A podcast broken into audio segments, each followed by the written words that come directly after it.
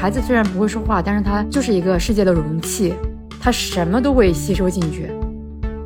作为父母，人生在世最重要的就是考验你有没有一个这样的勇气，敢于把你的孩子放入荒野。你要相信某种东西会让他在荒野里面能够安然无恙的这种勇气。那个信心在今天是很稀缺的、很宝贵的，就是这种对另外一个人的信心，不管这个人是你的小孩还是一个陌生人，就是你保持这种好像我刚刚睁开眼看到世界的那样一个信心，我保持对你的信心。亲职化的小孩会从小被人贴上听话、懂事的标签，但是实际上我们这样的一个心理属性的群体，在人群当中很容易的去找到彼此。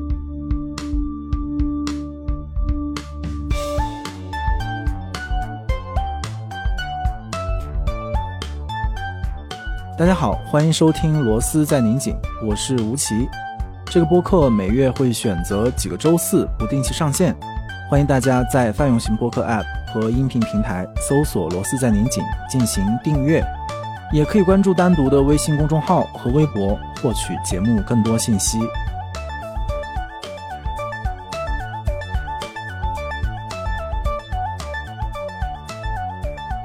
长效自护，领益未来。本期螺丝在拧紧是由爱他美旗下的顶配奶粉领益所发起的未来式育儿系列播客当中的一期。面对一个不确定性的未来，什么样的能力是我们此刻更需要关注的？又怎么样去训练一个健康的体魄和心灵来面对？尤其是对待我们的下一代，怎么样去激发孩子们身上一种长效的自护能力？我们很高兴参与这个讨论，因为在罗斯的讨论当中。嗯，我们常常会带出一些对社会看着很深沉的考虑，但其实我们特别希望，或者说我自己，很多人也告诉我，我们需要一个特别积极、乐观、开放的一个题目。所以，当我们得到这个题目的时候，也觉得这是一个机会，就是当我们去看我们的下一代或者下下一代，去构想他们的生活、他们的健康，他们会成为什么样的人的时候，我觉得会打开我们对此刻生活的很多。困惑，或者我期待吧，所以我今天有再一次把我的 dear friend，我的我的好朋友，每次看到他，我就忍不住把我 最近的人生向他倾吐。但是可能常常是我在说，所以我这次特别希望他能说的更多。尤其是在去年，他有了一个新的身份，他是一个新手妈妈，她有一个非常可爱的宝贝。然后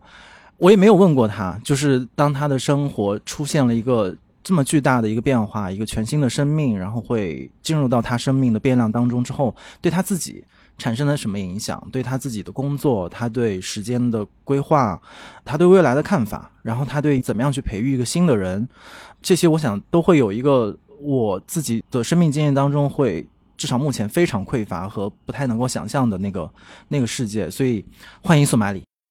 感谢五七和罗斯在拧紧的邀请，也非常的惭愧，因为觉得作为阿虎妈妈这个身份，就是我是第一次以这个身份参与这样的一个比较公开的讨论。然后，因为我的孩子才是二十个月，跟其他那些经历过所有育儿道路上更多。心情高峰和低谷的父母比起来，可能我的分享相对比较平淡，但我可能因为是一个比较书面化的人，所以可能还会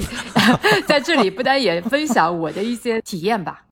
对我第一次听你说那个比较书面化的这个人这个词儿，哎，我特别喜欢。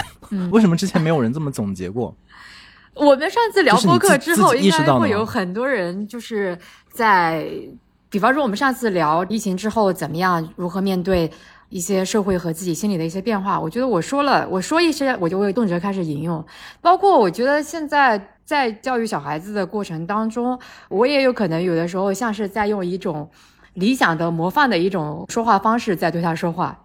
就是 sometimes 有的时候会这样。哇，好有趣啊！哎，那那你我们就开始进入正题，就是在准备迎接做妈妈这个身份这过程当中，你是不是也会用？一个比较书面的，或者是会求助到过去的阅读，然后这样的一些经验，成为你进入这个角色的一个准备之一呢？其实我在那个怀孕的过程当中，那几个月，我用一种比较仪式化的一个方式，在呃。我觉得在分散我对怀孕这件事情的关注，因为那段时间我在翻译特别直男的希金斯的那本回忆录。当然，我翻译到后面的时候就没有那么 对这个男性本身也可能祛魅了吧。但是我好像当时沉浸在一个精英媒介知识分子他在二十世纪下半叶度过的那种比较我们曾经年轻的时候看起来会觉得呃各种哇哇哇的人生，但是他他也是。在书当中也比较坦然地面对了自己的激情的年轻岁月，呃，然后后来对左翼运动之后比较祛魅化的一个中年，然后移居到美国之后。我觉得他已经写作有点失控了，那那种比较意识形态化的一些写作。但是最动人的肯定还是说，他到生命晚期要面对自己是咽喉癌的时候，他是用一种几乎是英雄般的一种冷静来面对了自己走向生命的终点。然后几年前我看这个《His Twenty Two》的时候，有一句话，我当时还发在微博上，我说：“哎呀，这句话下来谁翻译啊？怎么翻呀？”那句话用英文写特别的短简单，但是用中文翻就几乎。不可能还原出它那种美妙和精确的对称，但是他那个意思大概就是说，人的一生就是你要时刻意识到自己的每一天都只是从越来越少的那个天里面抽取的一天，就是你要时刻有一个 more and more 和这个 less and less 的这个意识，然后。我当时还还没有生孩子嘛，还没有进入妈妈这个身份之前，我就跟那个呃，当时交完稿子特别开心，我就说这个孕期特别的特别，我说很感谢是通过翻译这样一本书来度过。那我就偶尔的时候会刷一些，呃，当时还没有开始利用小红书这些平台啊，但是当时还没有特别进入一个具象的对一个孩子和照顾一个孩子的一个想象，所以那段时间我德语也是用一种非常书面化的，嗯。在翻译这种语言操练当中，把自己对作为母亲的这种焦虑和惊喜给它冲淡掉了。对，但真正当那那个时刻到来，或者当他进入到你就他出生之后，呃，和你之前的这种准备有哪些是可能你预计到了或者有所准备，然后哪些是全然崭新的体验，就是让你可能有一点就是不知道该怎么办的例子。完全没有准备，就像广告语一样。对所有即将成为父母的人，有一句话就是：你所有看过关于养育孩子、成为父母的那些，呃，精神、身体上的那些告诫，都没有办法让你全然准备你的孩子到来之后，你面临的那些身体的、你自己身体的破碎，以及你精神上和心理上那种极度的幸福，就是所有的东西都不会让你真正的去准备好。因为你永远不可能准备好，然后就比方说，在孩子到来之前，我的生活，因为当时旅居在沙特，所以生活就特别像，嗯，在一个非常美妙的 监狱里面，就翻译啊，然后上午工作，下午翻译，每天会进行非常规律、平静的散步，特别像一个不懂哲学的。沉思者一样，在那边不停的散步等待。但是孩子来了之后，我的时间就完全变成了碎片，有好几个月的时间，大概有前后八九个月的时间，就是我的重心就不可能在自己身上，你就必须以对方的意志和他的需求为你的意志和你的需求。我前段时间还看到那个博客的发展心理学那本书，里面有一句话特别有意思，我当时看到还画了一个大圈儿，叭叭叭，又是一个书面化的例子。他就是说，比方说小孩在二十个呃一岁半之后，他开始不是有自己的意识了吗？那个时候他需要通过大人来学习他自己做什么，不单是说家务啊那些东西，他还要向大人学习，就是他应该做什么，不应该做什么，对吧？然后呢，那个发展心理学里面就把这句话翻译成说，孩子这个时候需要把大人的意志当成他自己的意志。我当时觉得这句话不是挺恐怖的吗？就是孩子他开始。拷贝也好，模仿也好，转移也好，接收也好，就是像是一个，在那个时候，在我看来，好像意志是一种可以传递的东西。但是那可能也向我展示出教育就是一个这样充满风险的一种事业。就是你的孩子，他真的会把你对这个世界的偏好和你对你自己、你对他的一些偏好当成他自己的东西。这样的一个阶段，让我开始嗯，觉得非常充满警醒。对，然后在我刚刚说的，就是完全没有。自我自由的那个前几个月，或者说那个整整一年的时间里面，我确实是处在一个离大家非常远的一个地方。我觉得所有的新手父母在那个时候都会有一个这样的封闭的趋向，因为他们确实是要在承担一个比所有的工作都要劳累的一份劳动，这份劳动不单是高强度的身体的重复、仪式性的那些照护，更多的还是一个心理上，你在当时候你的那个意志也变得空白了，你就是好像像动物在那个洞穴的阶段里面一样，就是一切都是很本能、很原始的一种行为。我听你说，我们就不妨就用他发展心理学这一岁半这个时间点嘛，嗯，就可能在那之后，我觉得可能更多的。不管是教育教养，或者是说这种书面化的教育，会进入到尤其像索马里这样的妈妈身上。在那之前，就我我其实，在你之前在沙特的时候，我就常常会有的时候就会突然想象一下索马里现在的生活会是怎么样子。那遥远的想象，总会觉得那你肯定很很厉害了。就像一本书一样，交你手里，你肯定有办法把它那个稳住，或者说让它度过，或者让它交付。但是你刚才说到有一个一个事儿，我就突然意识到这件事儿对你的挑战是非常大的，就是在于，嗯，你说的那个词儿，就你的时间变得碎片了，而且你都得以就是小孩的时间来来度量和和。来度过嘛？但你其实你是一个对自己的时间是很有掌握的，包括每个时间做什么，自律性也很强嘛。所以这种是不是和你之前形成的这样的一种自己对时间的观念，甚至是一种原则，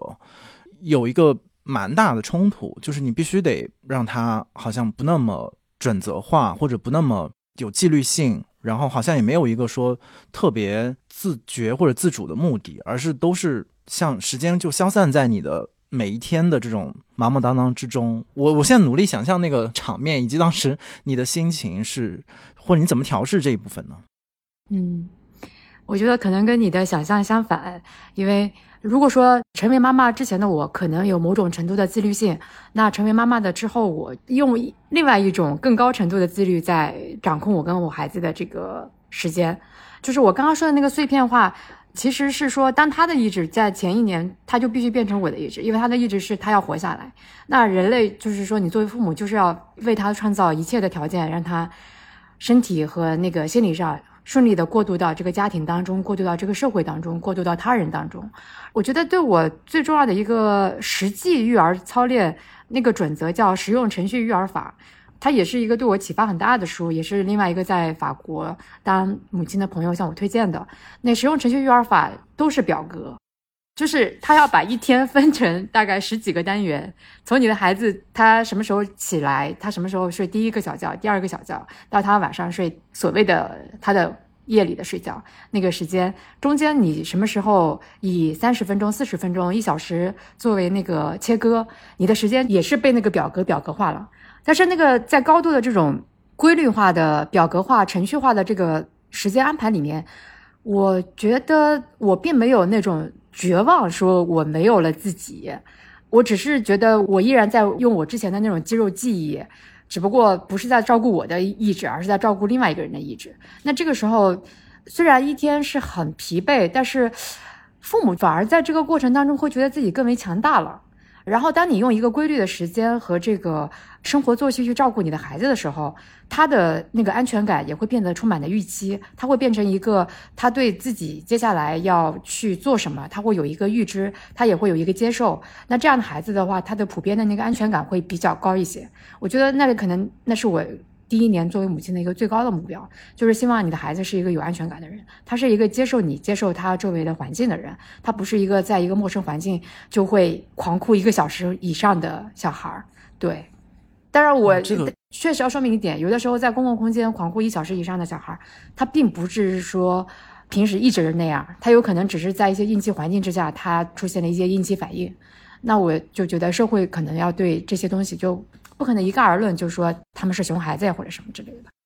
哎，那说到这儿，可能就更好奇了。如果你能找到这样一种好像甚至是超过自我的这样的一种时间管理，或者一一种对自己精力的分配的办法的话，具体到你刚刚说到的，让宝宝能够。怎么讲？获得在他还这么小的时候，能获得这样一种对人、对环境的一种安全感，有没有很具体的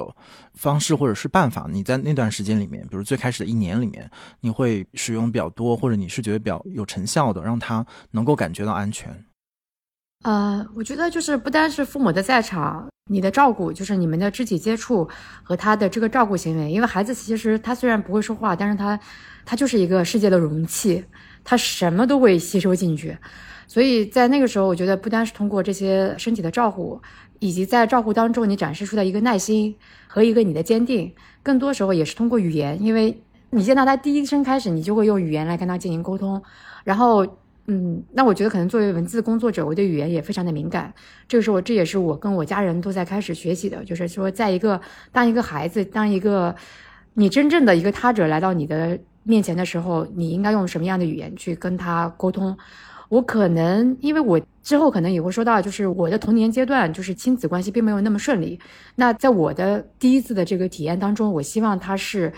或者说我的孩子也需要我去成为一个能够。跟他去非常平等沟通的人，比方说有一个例子吧，就是。在沙特的时候，如果你出门会用英文跟主要语言是用英文跟大家沟通，但是在家里我会用中文跟他沟通。那如果说有的时候我会有一个菲律宾的阿姨过来帮我，一天会有四个小时的时间，那我会跟菲律宾的阿姨用英文沟通。但如果说我出门的时候，她看到我跟别人用英文沟通，她会就非常的惊讶看着我。小朋友的眼光是，他他会直接表达惊讶，他就说你在说什么？然后我又会跟他说我们俩现在在外面。然后这里的人跟我们跟妈妈说的话不一样，我现在需要用英文跟他们沟通。对我觉得就是语言上面的话，它会有一个偏好，当然我不会觉得说 mother tongue 只有一种啊，因为有的人的 mother tongue 是有好几种。那如果说他的 mother tongue 现在目前只是一个我对他说的话的话，那我是需要向他解释世界的陌生性，就是在我们俩之外还有一个更大的世界。然后当我们穿行在这个世界的时候，我们俩需要用一个什么样的口音或者是节奏在跟另外的人沟通。反正就是，尽管沙特是一个比较封闭的社会吧，但我们还是会经常去海边呀、去公园、去商场、去咖啡馆儿。这样的时候，我觉得都是，虽然你带一个孩子去任何一个这样的场合，都是一件非常劳累的事情，因为你会准备大概二三十种东西，以防他在路上 需要到。但我觉得还是每一次的过程都是我，我好像也在跟他变成一个婴儿去，去接触这个社会的过程。所以跟我第一年一个人在那边作为一个 pre mother 阶段去接触看待这个社会很不一样，所以相当反而是他你带他去认知这个环境的过程，也变成给你自己这样的一个新的机会。对，嗯，因为你你跟他照顾的过程肯定不只是说呃我是保姆我在这看着你，不是那样的一个过程，对吧？所以我觉得亲子关系还是一个非常充满弹性的一种互相教育吧，对。我觉得至少在我在教育他，他也在教育我。而且你很确信，你跟他在他那么小的时候的呃语言的沟通交流，然后这些信息都会作用到他未来的成长里面。你是不是有这个确信？我感觉，还是说你是从来没有怀疑过这一点？我觉得从已有的文献阅读 的角度，他们会是的，因为我记得国庆的时候，我这次去沙特，我还读了一下那个斯坦纳的那个，就是他有一本书是讲语言学的，就是巴别塔之后，他那里面当然颠覆了说人们认为母语只有一种，就是说你母亲或者父亲的语言会是一种，因为斯坦纳他的家庭里面，他的母语至少有三种。然后他是一个同时能够承载三种母语在他身上打下的深刻烙印的人，因为他甚至在一句话里面他的直接反应，他说我有的时候甚至在一句话里面我都会直接有三种语言在里面。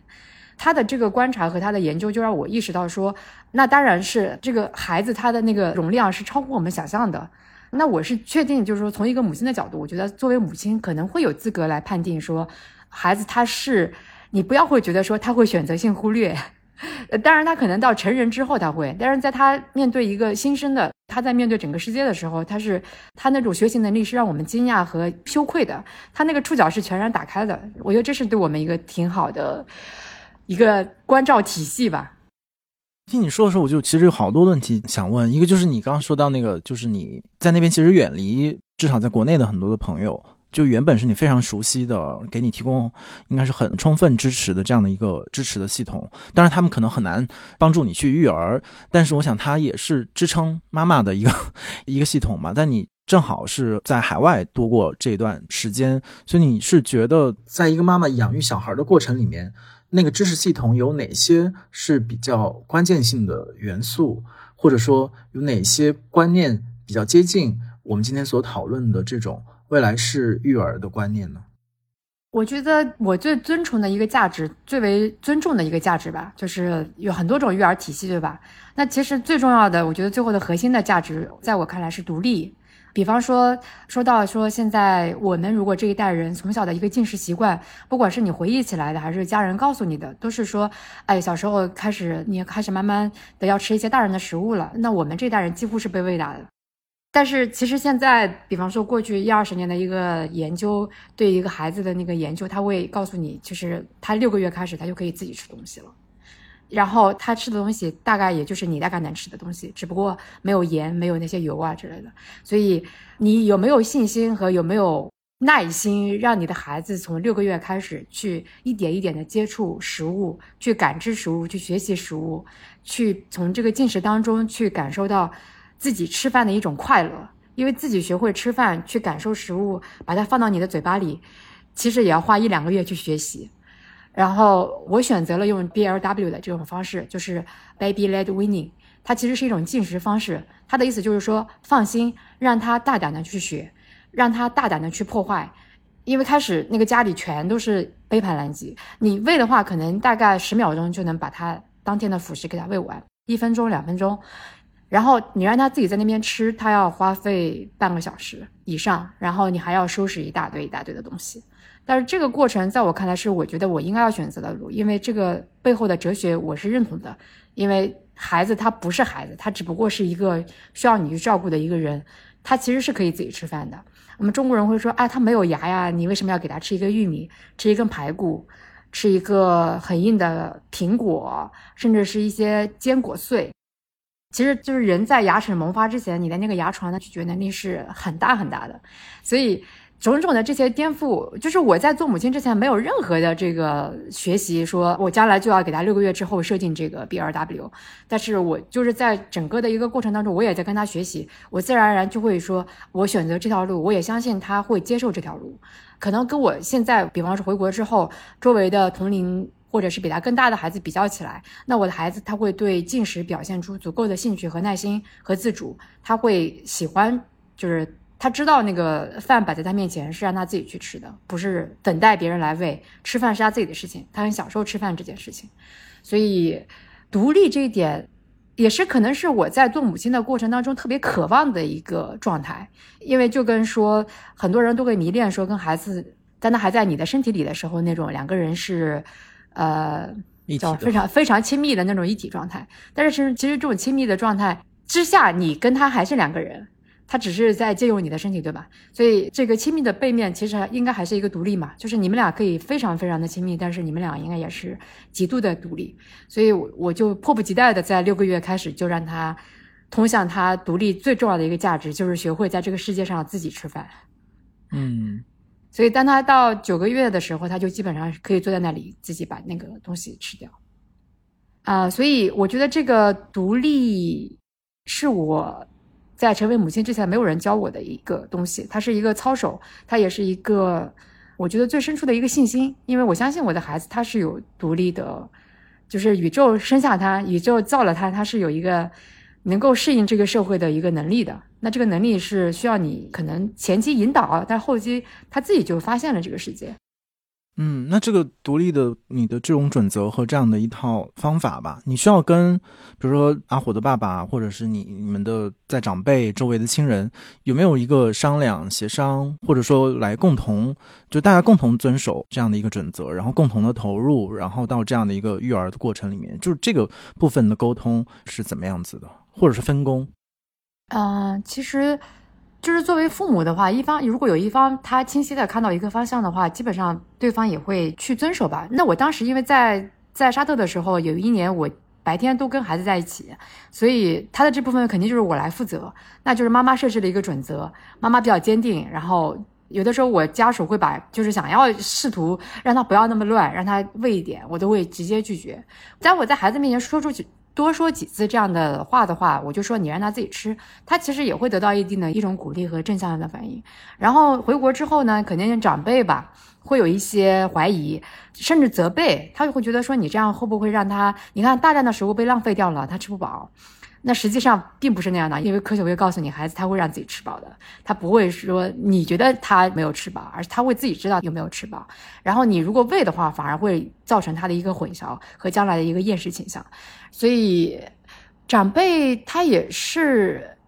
我觉得他也是通过一个孩子独立进食，也逐渐的意识到那个孩子的边界他已经在那儿了，然后他慢慢的也会，他当然很艰难的会接受这个过程，大概前后有几个月、半年的时间，他们才真正的相信，并且甚至会向周围的人在推广这样一套背后是独立价值的一套喂养的体制。所以我觉得还是很幸运，就是我的家人是尊重了这样的一个选择和这样的一个路径，他并没有去漠视那个边界。那就是说，至少在这样的一个故事上，我觉得我的家人还是一个比较敏感细腻的人，他们守住了那个孩子已经确立的一个边界。嗯，然后前面还有一个特别想问的，就你提到你就你自己或者我们这一代普遍的成长经验吧，就是更早的当然很难追溯，但是当我们开始有独立意识的时候，可能很多的就是我们成长的模式，或者说整个社会对于一个小孩的要求标准，其实已经被设置了，然后我们只能是很后面的就是来进行一些自我的修正或者是调整，然后投入。所以，嗯，我不知道这个和。或者说，我们把时针倒回到我们自己小一点的时候，你是觉得，包括你前面也说到，你好像跟重新跟阿虎一起重新认识这个世界，这个过程当中有哪些事情是你觉得好像是我们这一代人比较缺失的，在我们成长过程当中，但你觉得是其实世界是可以是这个样子的，就是孩子可以这样子成长，但是我们没有那样的幸运或者那样的机会，以这样的方式去认知我们这样的世界，以及如果我们真的是那样长大的话，我们会有什么样的不同呢？我觉得仿佛你被给予了第二次机会一样，在我看来，你被给予了第二次成长的机会。我觉得在我育儿的过程当中，我就是要回答我多年以来一直的一个痛苦，就是我的从小的童年经历是一个，后来我才知道心理学上有一个词叫亲职化，就是叫 parentification，就是孩子他承担了父母的职责，他来去像父母一样的照顾自己。然后这句话具象的来说，就是说我从小就是一个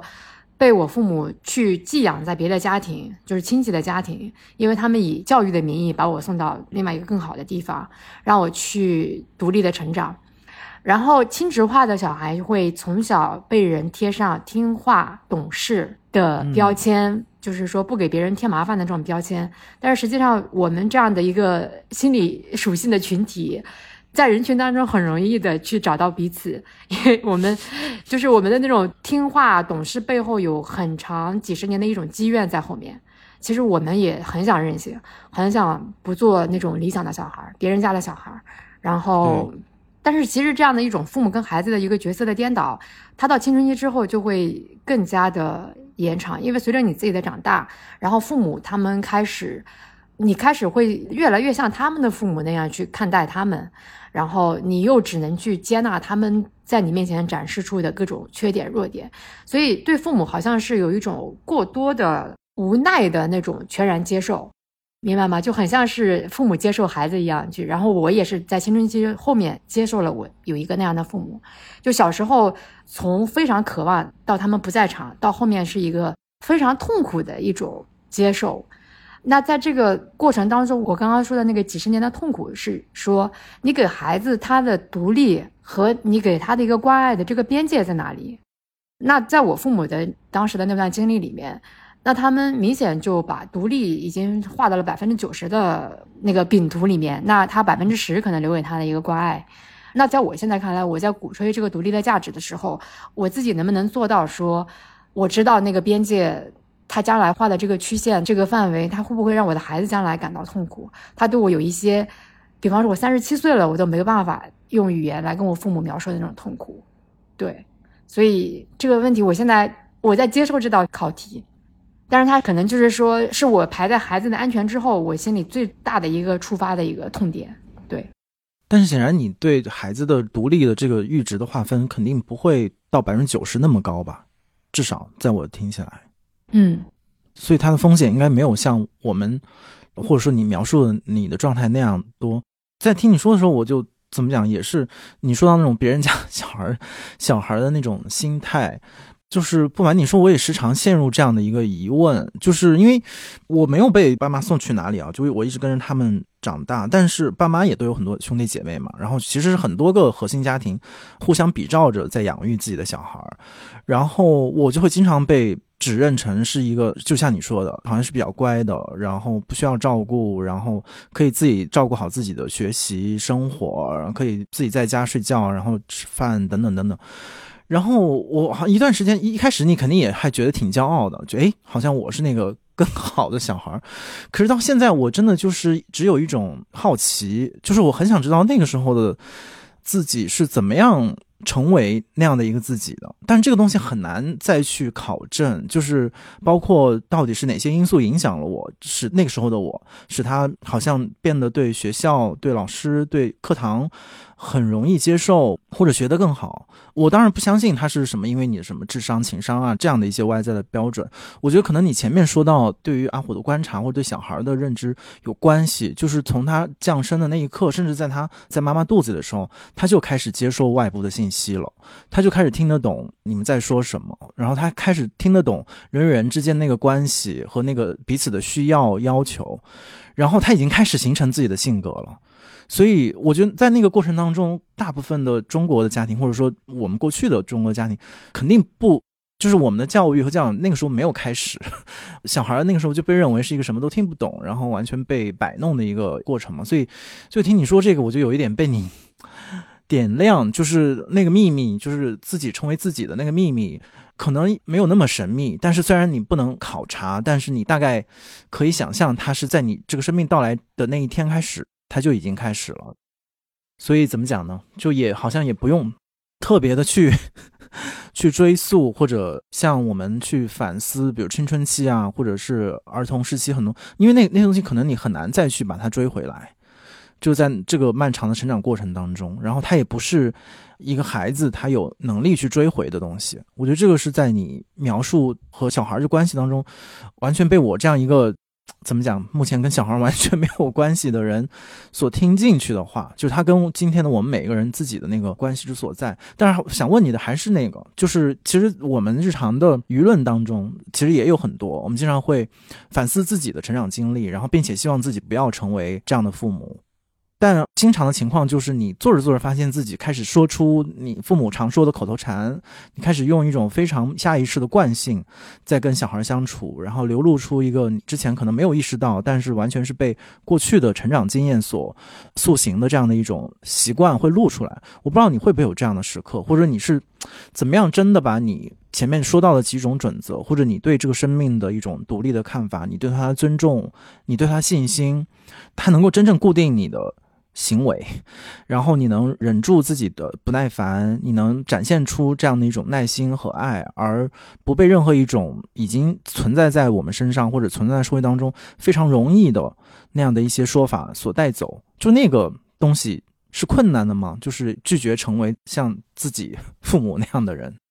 我刚刚一直在也在说，我非常的恐惧我的孩子会重复我童年的时候那种角色混淆，就是一个人同时又是父母，同时又是孩子。我当时五岁的时候，清晰的、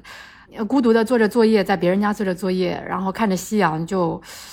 那个场景可能是我生命当中非常一个原初的场景，就是一个人把自己在这个世界上照顾好的感觉。所以那个莫迪亚诺说的那个，把自己托付给自己的是孤儿。然后我觉得，那这句话也可以说明，就是我现在对我孩子的选择的这个教育方式，呃，我的信心和我的一个恐惧，我是希望说他的独立。我觉得最重要的可能还是一个观察和接受，就是网络上很多舆论的感觉都像是父母在不停的 do everything，对吧？就是你为你的孩子做任何的事情，但实际上有一个最重要的环节是反馈。就是你的孩子给你提供一个什么样的反馈，你是不是足够的接受到？你没有听到，你没有接受到，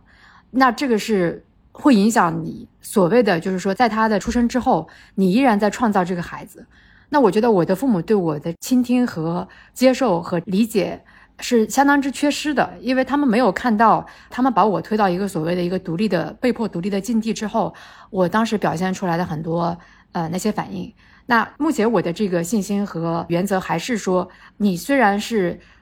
我当然是我现在也可能是被迫把这个独立的价值加在我的孩子之上，也有可能他十几岁之后会变成一个非常依赖别人的人，对吧？但是在目前这个我的这个准则下面，还是建立在说我对他很多那种细微的反馈的捕捉和解读之上的。那在这个看来，我觉得还是能够冲破很多我们认为我是否因为自己足够自恋，以至于忽略到某些信息，我是否。以我自己的这个标准和先入之见来解读我的孩子这个反馈，那应该还是不一样的。因为在跟一个比较稚嫩的一个生命相处的过程当中，很多时候他好像都不是通过你被社会培养出来的那个解读的那一套，他好像都是通过一种比较原始的一种解读。就是你当然是能够看得出来对方开不开心，对吧？他享不享受，他接不接受你给他安排的一切。孩子他太直接了，喜欢就是喜欢，你就是笑或者是。接受，默默的去做，不喜欢就是很不喜欢，所以我觉得这样的解答可能能回答你刚刚说的对我那些担忧和这个确信的根源。我觉得还是这个，就是你是否能成为他的一个倾听者和一个比较公正的解读者，并不是因为你是他父母，你就可以肆意的解读他的种种，而是。你是真的是在帮某个东西在照看这个孩子，然后你要非常小心的去解读，而不要带着我们大人认为的啊，他那样了，他就是那样了。我们所谓的很多 A B 到 C D 的那些东西，在我看来都是非常荒诞的，而都是非常的粗暴的。对我听你这个，我真的是感觉到，嗯，因为原本我以为育儿会是一个离我。或者说，他肯定是离我很陌生的一个领域，我没有花任何的时间，但是真的会不断的让想到自己，或者想到很多的题目。比如说，我们经常会说，对于小孩儿，或者我们对于一个孩子，在社会当中，就希望他能释放天性。乍一听，我们都会认同，就是释放天性是一个好的方向。但是如果不是你这样去解释，我就不会知道释放天性是一个什么样的过程。或者说你怎么样做，每个人在这个过程当中怎么样做，那个天性才会被释放，他才会被认出，而且这个认出不只是说被外部世界认出，被他自己认出和发现，这个是一个，它不是一个好像口号式的，就是我们有了这个理念，我们就瞬间一步到位能够达到它，它是就溶解在这些具体的过程当中，尤其是你说到那个观察、倾听和理解这部分，就延续前面我们聊的那种，就我们可能都属于那种。我觉得是过分倾听的，就是或者是过分愿意接受别人的信号，然后理解到别人的好恶，然后甚至有的时候会那个比重会压倒，就是别人的需求会压倒我们自己本身的看法，所以这个我觉得是一个挺大的失衡。可是我觉得真正的那个天性和那个那个快乐，一定是在这个当中有一个协商的过程，或者是有一个平衡的过程。就是首先他能够听得懂别人是什么意思，他知道世界在发生什么变化，其实他也知道自己的需求，他知道在这个世界上自己得有一个用力的位置，或者有一个用力的方式，然后他才可能去让别人快乐，而不是一种完全是一种投喂式的或者一种单向的满足式的。然后这个过程。就是一个非常具体的，在生活当中可能的一个一种训练吧。甚至我觉得到今天，呃，我们都这么大了，我们可能还在经受着这样的训练，或者只有通过这样的训练，才能调整我们自己跟外部世界的种种的。关系吧，然后说到这儿又怎么讲？会说到一个，也是我不知道你会不会考虑这个问题。就我们之前我们没有把阿虎带到我们话题当中来的时候，我们会聊我们自己对于职业的困惑，然后我们对于世界的看法，然后今天这样世界非常的嗯。不稳定，然后太多的变化是我们成长过程当中所没有见过和预料的，不管是科技的还是政治的，然后种种的，甚至眼前的战争，然后大家都会说到一种危机感吧。然后我不知道这种危机感堆叠到你作为一个妈妈的身份的时候，或者说你看到一个这么可爱的一个由你 带来这个世界的生命的时候，会去想这个问题吗？就这两个问题是在你这是会怎么样被同时考虑？就是。你期待小孩儿他去走向这样的一个不确定的世界的时候会发生什么？或者你有没有考虑过怎么样的去准备，让他做好准备？我很惭愧，没有太多的去关联到五十年之后的社会和世界。嗯，虽然 AI 和数字技术的发展肯定会让我觉得恐慌，但是它好像更多的是对我一个认知的冲击，还没有影响到我如何给孩子构建他的这个环境，好像还没有影响到。但更多时候，我好像是像是一个老人，更喜欢去看后面。就是我好像对已经发生的事情有了一些更多的理解和耐心。嗯，以前编辑过那个玛丽莲·罗宾逊，她是美国的一个算是比较大器晚成的作家吧。三十四岁写处女作，五十多岁写第二部作品。然后他有一本书，中国读者也比较熟悉，叫《激烈家书》。《激烈家书》写的看起来像是一个快要离开人世的一个老父亲对他七岁的儿子人生的一个回顾，然后告诉他他是从哪里来的，他的家族是从哪里来的，也对他有一些嘱托吧。然后那个小说里面有一个意象，我觉得是可以隐喻您刚刚说到的这些问题，AI 问题、数字技术的问题、隐私的问题等等。他用了那个亚伯拉罕，就是上帝让亚伯拉罕去献祭自己的儿子，那亚伯拉罕也就真的去了。他就是说，你作为父母，人生在世最重要的就是考验你有没有一个这样的勇气，敢于把你的孩子放入荒野，你要有那样的一个信心。你要相信某种东西会让他在荒野里面能够安然无恙的这种勇气。我觉得面对未来、面对未知，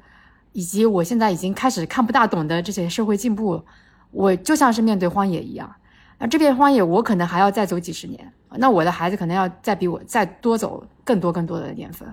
那我们俩都是一样的，就是你是不是有勇气让自己走入这片荒野？那在这个育儿当中，就是说最直接的是，你要敢于让你的孩子去荒野当中，你把他一个人留在那里去接受某种更未知的一个试验。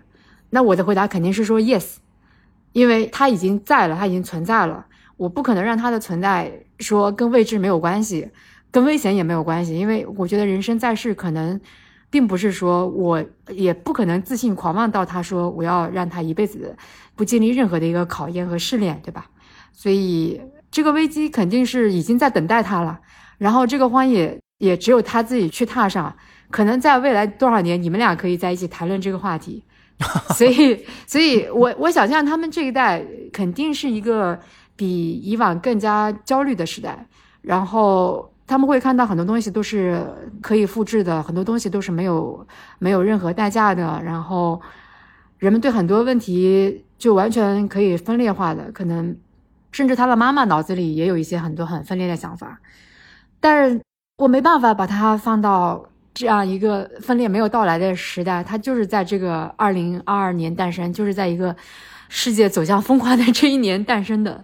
以后他的传记或者他自己的回忆录就会是这样来写：世界走向疯狂那一年，他出生了。对，包括他的护照上写的他的那个出生地，对吧？是沙特阿拉伯王国，然后。我一直很喜欢他护照的那个签发地点是利雅得，利雅得这个名字其实地名很美的。Anyway，你回头有有空可以去查一下。然后呢，那你再一想，去年二零二二年中东还算和平，在五月份，二零二二年五月份之前还算和平，然后五月份之后就更乱了嘛，小范围的冲突不断。然后今年中东又已经变成了这样的一个极端对立的一个状态。那我觉得他将来，比方说他会去回想他的出生地作为一个参考，他的一个思考坐标的话，都会意识到说，可能没有什么是稳固的，可能只有他自己去在每时每刻都要面临这样的一种冲突。我没办法跟他说啊，宝宝你在这里，你可以不用管那些，然后怎样怎样，他也不可能是一个原子，对吧？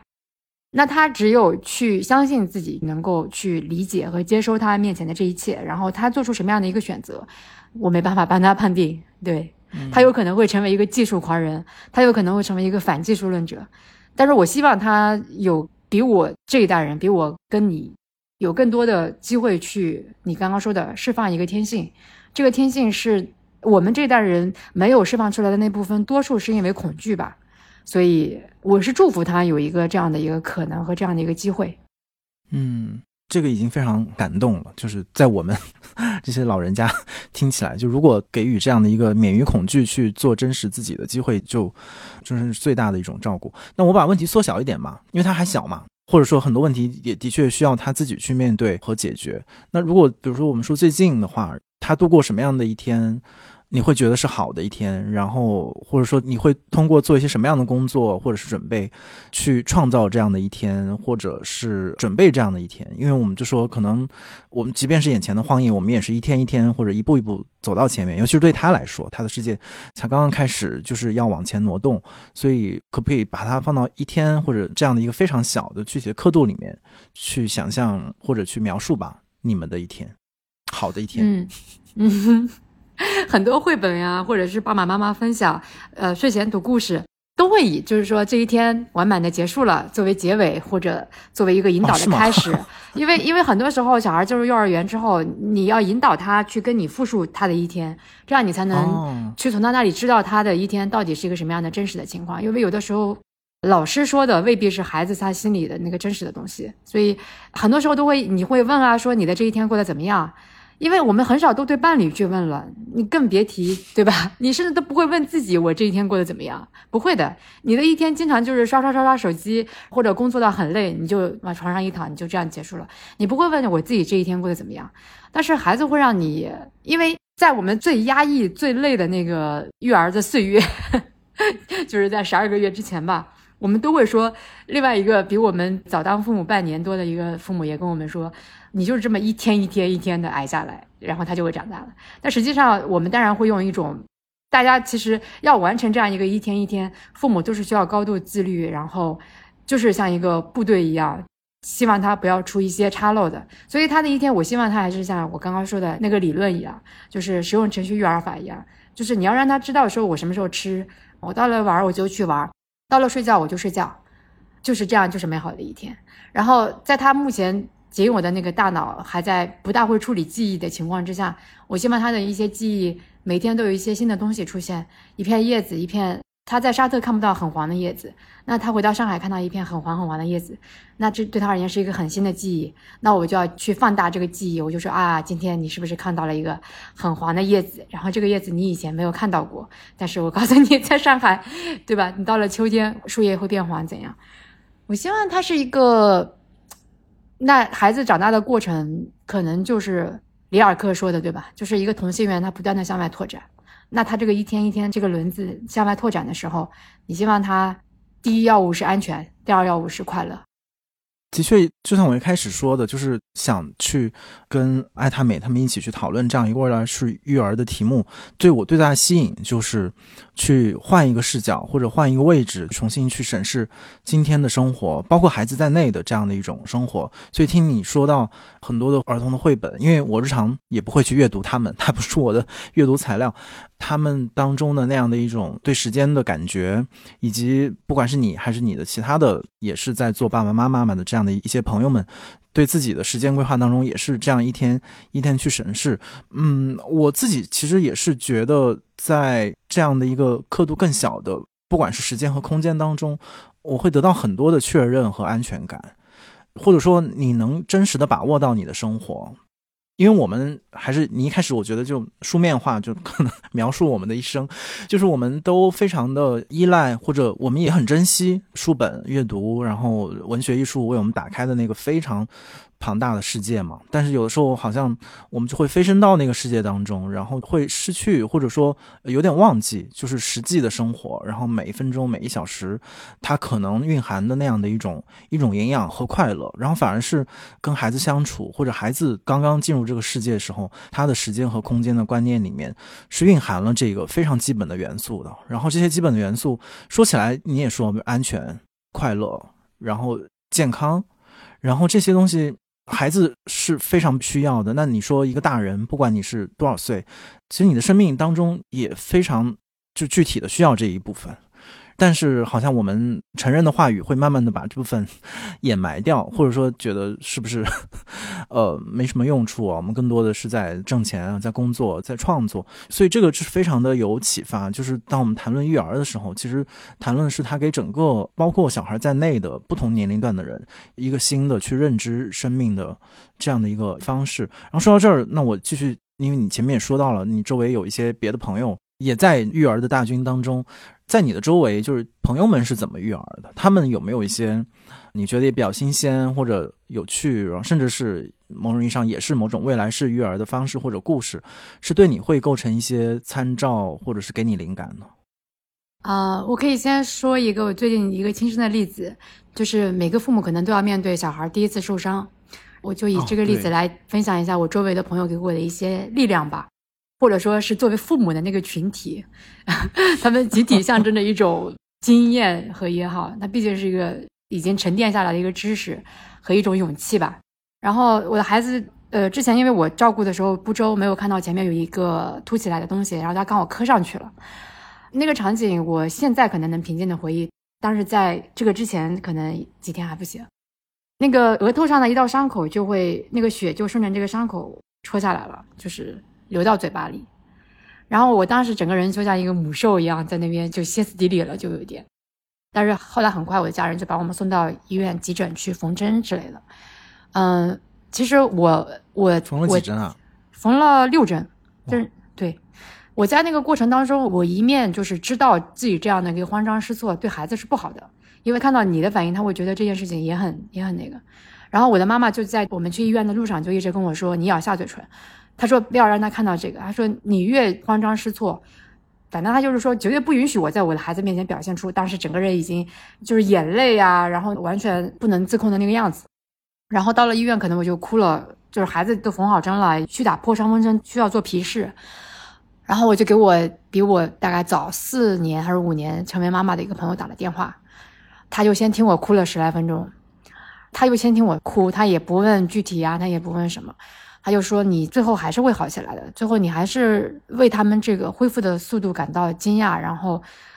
然后在这个过程当中，他说你的心肯定会跟着他一起破掉。一起碎掉，但是他说你的心也会跟他一样去完成这样一个破碎又重建的过程。他真的是用这样的话跟我说的，我没有去扭曲这句话。他原话大概真的就是说，因为我们也都是同样顺面化的一代吧。他就是用一个准则就跟我说，你的心也会跟着他一起破碎又重建。啊，那我觉得这是一个非常有，那我就知道了。OK OK，好，做父母又要学会一条，就是要用，就是你是要经历一个这样的过程。可能我朋友说出这句话的时候，就让我意识到他比我多拥有的那个四五年的这个时间，他自己的一个内心的成长。所以我觉得这个是我项目和应该去学习的一个一个状态。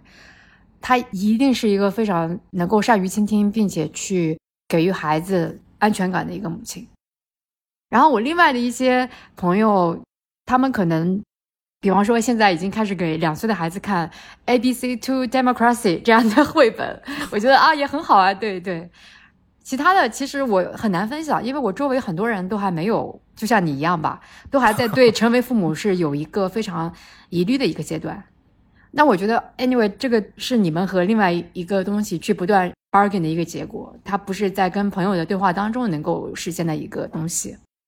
说到这儿，那。比如说，当我们或者说你和像我们这样的还没有小孩的朋友聊天的时候，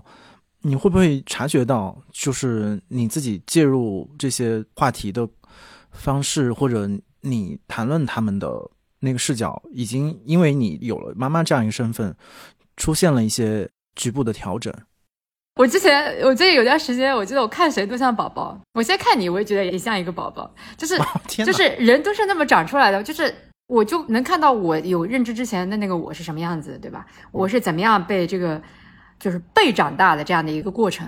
然后跟朋友们聊天的时候，我觉得当然我不想说放弃所谓的那个知识、智性沟通的那一面，因为那一面让我非常非常的快乐。那有的时候我会更可能会有一些更多的一些敏感和兴趣，会对每个人就是说在这个知识讨论之外的那些东西，也会有了一定的。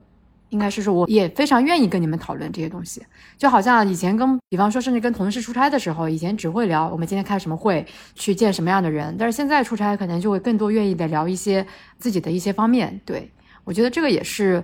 可能是弥补，就是说沟通或者是认知的过程当中，你以为你很了解对方，就是你以为我们通过知识讨论，就是我可以对你下判断的那一部分。那我实际上觉得说，你有大量的一部分是没有被我看到，而且我也很想在尊重你的这个边界的情况之下，跟你去认识的那部分的你，去触摸那部分的你的那个过程。因为反反复复说到，其实都是好像大人跟着小孩儿一起去成长，就原本可能我们对于比如说。成人之间的友谊，那它能有一定的知识的含量，它已经是像金子一般的友谊了。就是它对于我们来说，当然你有了妈妈的经验，然后看到小孩的，在他拥有知识能力之前的那样的一个状态的时候，你又意识到生命当中的那些东西，就是原初的那些东西，是这么的宝贵。就是在亲情的关系或者是友情的关系当中，如果能够像你说的。触碰到那个部分的自我或者是他人，其实是会给人与人之间的关系带来一个完全不同的质地吧。然后我们最后还有一个问题。就是其实前面我们都聊到了，就是嗯，我们说一个人的成长是一生的，然后像索马里作为一个妈妈，面对一个 新的生命，她的成长和互相成长也刚刚开始，但是世界的考验已经开始了。比如要面对第一次受伤，然后他要学会自己吃饭，然后他要在他还不满一岁的时候，他就要从沙特回到上海，然后他要有这样国际的这样旅行的经验等等，就世界已经开始。和他的生命发生很多很多的交集，然后前面说好像现在也并没有到那个时间点，说帮他去做准备，或者对他怎么样去迎接他的未来有一个计划和打算。但是在这之前，还是可以想象吧，就是我们还是把它作为一个开放性的问题。就如果这一切都是如果，就是并不是说我们要这样去要求和规范他。在我们读过这么多的书，我们对自己有很多的反思，我们对彼此周围的人的成长都有很多的关照。基础之上。你会更加珍视的，或者说希望他能够多多少少能够拥有的一些能力、一些特质，会不会有这样的一些一些东西？依然，尤其是要去培养一种长效的能力吧，就是去面对一个长期的生活的准备。因为，呃，我们的生命和他们的生命当然会更漫长，他未来有那么长的一些挑战都要等着去面对。所以，我们作为成年人，有的时候都会犯难，就怎么样去给自己做这样的一些更长期。更长效的自我建设，然后准备去面对那样的一个世界和一个未来。但是放到小孩身上，可能就更是如此了。我觉得就是我们再接着说，如果说未来和人生都是荒野的话，我希望他的能力除了刚刚说到的独立之外，我希望他能够是尊重劳动的，而且是享受工作的，然后能从劳动和工作和休息当中都能够获得快乐的人。我自己可能从小给他留下的一个原初场景，比方说，我记得在沙特的时候，如果阿姨过来，我会让她帮我陪她一个小时，在我旁边的垫子上玩，然后我就会冲到电脑前面去完成我要做的工作。有一次，阿姨就喊我说：“她说，Mom，你看。”然后我就看到我儿子非常惊讶的在看着我在那边啪啦啪啦啪啦的敲打键盘，他就看着我，并且在沉思，在若有所思。然后我就跟他说：“我在工作，我有工作要做。”然后这句话后来成为我们俩现在每天的一个口头禅。就如果说我在家，我陪伴他的时间，就是我需要赶紧再去处理一些事情，我就会跟他说我现在需要工作。然后我说除了在照顾你之外，我也需要工作。我基本上能让他看到我每天都在工作吧。对我好像没有在他面前展示出太多休息的那一面，因为我休息只有在他休息之后才能实现嘛。所以目前的阶段，我希望他是能够看到我是一个也在享受我的工作，也在尊重我的工作的人。那。我在网上找到了这个结果，因为因为我的 Siri Siri 不知道为什么突然在默认我在对他那个说话，所对所以善于倾听的 Siri 对，要是人跟 Siri 一样就好了。Anyway，对，反正就是说，我觉得衡量一个人，之前看到一句话说，衡量一个人专业与否，就是看你能不能去坚持每天去做这个事情。所以对我而言，也是我希望我在他面前的那个形象，是我认同我的工作的一个专业性，然后。并且去愿意去劳动的人，然后我也很，我没有在面对我的工作的时候怨天咒地或者怎样，所以希望他有一个这样的，也是一个有一定耐心，并且不会希望说我今天做了，我明天就要看到结果。我就希望他能够是学会一个等待的人。所以之前以前，嗯，以前有一次采访的过程当中，还是早年在机构工作的时候，采访的时候有一个练剑道的人就跟我说过那个。织田信长的那个故事，他就是说一个那个人是一个历史学的博士，他当时跟我讲，他说三个人在一起，就是织田信长，他如果想听黄鹂叫，他就用刀逼他叫；丰臣秀吉如果想听黄鹂叫，他就用精美的食物引诱他；德川家康想听黄鹂叫，他只是静静的等待。然后我当时觉得这个静静的等待是一个这个故事，反正当时抓中了我吧，然后也让我对。因为在二十多岁的时候，肯定就不能理解等待的这个含义吧？可能现在三十多岁迈向四十岁的过程，更能够理解这句话的意思。所以，希望我的孩子将来如果读到德川家康和这个黄鹂的故事，他能够明白这一点，他能够领会这个故事就可以了。这是我对他的一个期待。哇，好美啊！但我我觉得好像我有一点，因为前面你说到工作嘛，我觉得工作这个话题我可以说，虽然育儿话题我没有，我没有可补充和有资格的。当然可能也和我们这一代成长有关系吧。就是我最近反而觉得，就是是不是休息也是一种能力？就是什么时候你是真正的休息，然后真正的放松，然后你是真正全然的快乐，或者说一个人能不能辨识出自己那些快乐是如何组成的？我觉得这个也很非常非常的重要。就是在我们谈一种长期的生活，然后一种，因为我们想漫长的一生当中，其实我们需要大剂量的快乐的。其实，不管是等待还是沉思，它当中其实都应该把它快乐的那部分翻检出来，而不只是眉头紧锁那部分。所以我不知道这个是不是我的一个托词，就是 特别希望能够在周围寻找那些快乐的痕迹，或者说快乐的可能。我觉得这个可能在一个长期的生活当中是一个蛮重要的，然后也可能会被忽略的一个训练吧。就是尤其是你要真正识别出那些真正的快乐，而不是特别浅表的，或者是说那种一时的快乐。这个是我的一个感受，就是当然这是我对自己的感受，但我想，对于下一代小孩儿，对于每一个小孩来讲，其实这个可能都是，尤其在我们的文化当中吧，我感觉是需要强调这样的一种快乐的能力。然后还有一个是健康，这个其实原本我以为你会讲到，因为因为索马里是一个非常有好的运动习惯，然后他对自己的身体是。有很强的觉知和感受力和掌控力的一个人，他是我的榜样，在这个意义上。然后我就一直有点懒惰，就是在这种锻炼和训练当中。但我觉得，其实身体的准备，或者说，我觉得身体不是一个孤立的问题，就是身体和你整个一个人的社会能力，不管是工作、劳动、情感能力，面对世界的一种韧性，然后某种等待的那种耐性吧，我都觉得身体是一个支撑。就或者说身体都会有反应，就是一个人其实是还是很依赖自己的身体在跟世界相处的，或者好的时候我们可能共同分享那个愉悦，但快的时候我们要承担那个痛苦，身体都会有反应。我不知道也是不是因为我们可能到了 三十多往四十去的时候，身体的反应会格外的明显一些，所以能够感觉到有时候身体在说话，或者身体在发出信号，然后这个信号和你内心的节奏、内心的感受都是一样的。然后，所以我不知道这个能力是不是单单通过训练或者是锻炼能够培养，它可能更多的是一种对身体整个的一个感知。我突然想到，是有一次去参加了一个非常玄妙的一个学术讨论会，然后一个很偶然的原因去的，他谈论的是 AI 技术跟宇宙治理。你能想不对？AI 技术跟行星治理。那个好像说行星治理是已经是学术界的一个大的命题了，就大家已经跳脱出人类社会或者地球这个维度去讨论在星际之间的这样的一种呃整合关系。但在那会上有很多可能我听不太懂的发言，然后当然也有很多听得懂啊，比如说通过自然保护啊这样的角度。但里面就有一个研究，应该是一个生物科学家，他就用人类的肠道菌群做了一个例子，他就说大家谈论了很多，就是要共同。叫共生或者共存，就是人类要跟不同的物种共生，然后人类要和可能存在的其他星球物种要共生。可是他说，其实你们所有这些外部世界的大的秘密，其实全部都在人的 肠胃的部分。人的肠胃就是一个非常复杂的系统。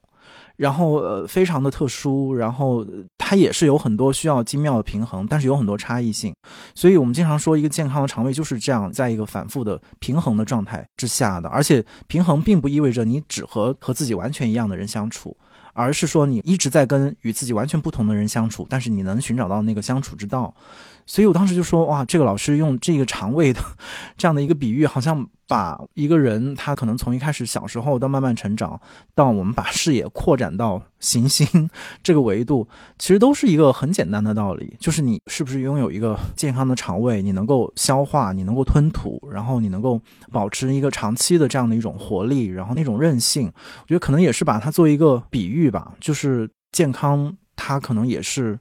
健康是身体性的，我觉得就是这个是我的感受，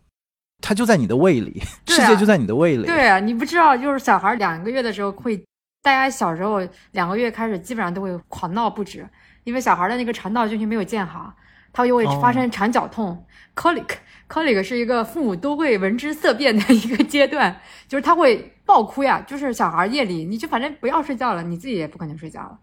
但是他的肠道菌群都需要通过。重建，你知道吗？就是要慢慢的建立起来，就跟一个宇宙一样。我真的觉得肠道菌群也就是一个宇宙。那有人怎么重建呢？啊，就是他要接触大量的细菌，他要通过吃食物，就是他要接触世界，他才能把这个菌群引到自己的肠道中来，你知道吗？哦，啊，要给它输送，相当于是。对，所以为什么小孩玩泥或者家里有一些宠物，其实对他很重要，就是农场环境对他很重要。小孩暴露在那个农场环境里面，他会免疫力和他那个菌群的健康程度会更高。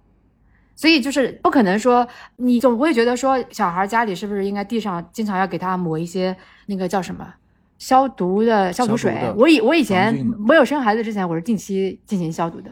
然后生了孩子之后一次都没有过，因为意识到那个跟生命是背道而驰的。它就是不能太干净，太干净就是不对的，就是违背他那个。然后你之前看了《野蛮人入侵》没有？他我觉得那句话我还是很我还是很喜欢的呀。他就说，身体是精神的牢笼，不是大脑是精神的牢笼。我觉得大脑是身体的牢笼，精神是身体的牢笼，对吧？我是认同的，我越到中年越认同这句话。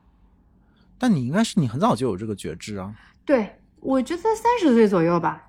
这个觉知，我倒没有办法说出这样的一句话，我也不会觉得说它囚禁在我的这个精神里面。但是确实，当时那个我跑了两年步，对我的影响还是蛮大的。就是那个东西，我也没办法用语言说，但是就是影响很大。在那之前，我在北京也没有跑步的习惯和地方嘛，在上海买跑跑步就那个过程很好。对，所以我们尤其是我们做，比如做文化项的工作吧，就是我们总是或者我们的重心会，因为为了制衡这个就是不太讲知识的社会，好像我们得非常强调就知识或者精神世界的那个重量。但是我最近的确是觉得，它也可能就至少在我们个体的生活里面，它可能是失衡的，所以要往身体那部分去靠拢。而且最悲观的那部分，就是我是觉得，如果很多可能性被剥夺的情况之下，身体依然是最后的可能。就是你在身体，如果你的身体是一个有韧性的身体，然后，呃，你的身体依然可以存活，然后你可以为自己开创那样的生存的空间，其实是保有很多可能性的。这个当中当然也也有智性的含量，所以我我就一直也一直觉得，就是包括我们这样比较书面化的生命，其实最后它都是。它因为它不是真正的书面化嘛，如果它只是书面化的话，它就变成我们工作了，就我们工作以书的方式去输出。但是它对我们个人的影响，它就降落在我们每个人待人接物、说话，或者你成为别人的记忆，然后你成为别人的谈资，或者你成为别人的故事，这些都是嗯这些东西的结果。所以最后它都是得通过在这样一个非常日常的处境之下去释放，而且它可能比呃一个纯然书面的一个存在。我觉得会留存的更加真实，是不是更加久我不知道，但是它会更加真实，会更加确信，就是我周围有这样的一个人，然后他会比我书架上有这样一本书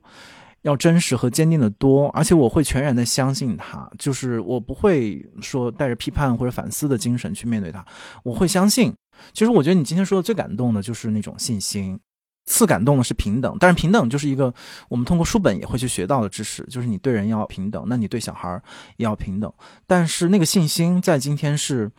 是很稀缺的，很宝贵的，就是这种对另外一个人的信心，不管这个人是你的小孩儿，是你的朋友，还是一个陌生人，就是你保持这种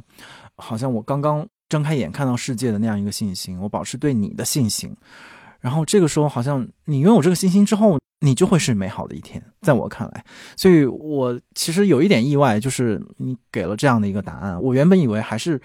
充满艰辛，或者说那个艰辛会盖过那个收获吧。但是你最后那个信心能够能够出来，我觉得还是我非常的受鼓舞。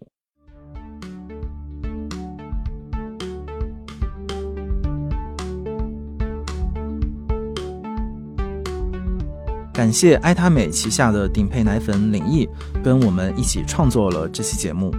在索马里的分享当中，育儿不再是一件令人紧张的事儿，而是有机的、复杂的，也和我们每个人都息息相关。希望在未来的种种危机和可能之下，我们都可以以未来式育儿的长期主义心态，为自己也为孩子提供更多的快乐、健康的可能。